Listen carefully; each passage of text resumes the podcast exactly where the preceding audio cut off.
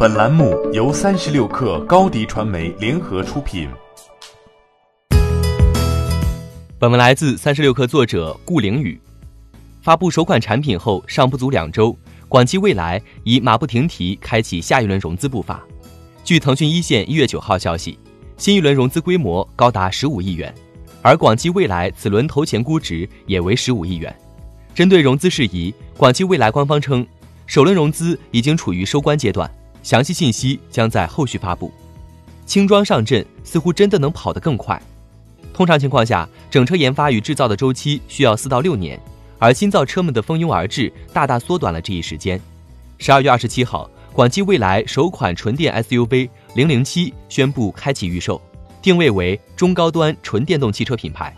预售价格区间在二十六万至三十万元之间，同时广汽未来还推出了三十四万元起的星舰版和四十万元起的私人定制版。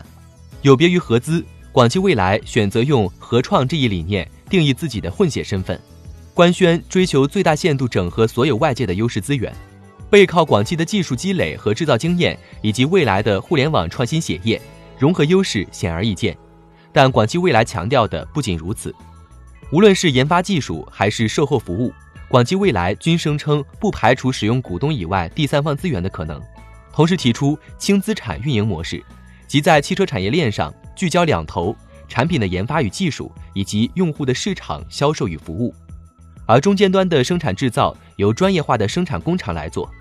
据悉，此次融资正是为了研发、用户运营品牌及渠道维护营运等方面，但是真的能跑得更远吗？一是在产品缺乏强有力的竞争特色。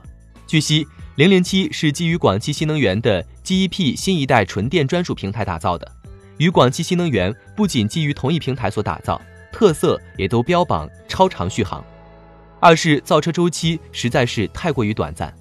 零零七将在广汽智联新能源汽车产业园中的整车工厂进行生产，于今年四月份上市并交付。而此前也有报道表示。廖冰为其定下了一万五千辆的全年销量目标，这不禁让人感觉有画饼之意。三是新能源市场整体影响，二零一九年新能源市场出现五连降。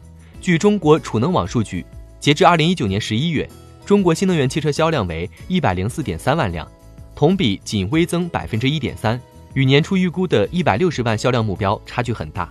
新能源汽车市场迎换轨阵痛。广汽未来却选择在此时入局，显然不是什么好时机。巧妇难为无米之炊，广汽未来董事长李斌对此深有体会。对于造车新势力而言，两百亿元是造车门槛，没有两百亿元的资金准备，最好别进来。两百亿元这个数字有待商榷，但毫无疑问，没有钱烧造不动车。毕竟，对于二零一九年难上加难的国内新造车们来说，现金流短缺、融资困难已经是常态。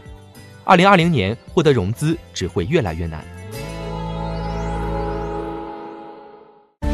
欢迎添加小小客微信 xs 三六 kr 加入克星学院，每周一封独家商业内参，终身学习社群，和大咖聊风口谈创业，和上万客友交流学习。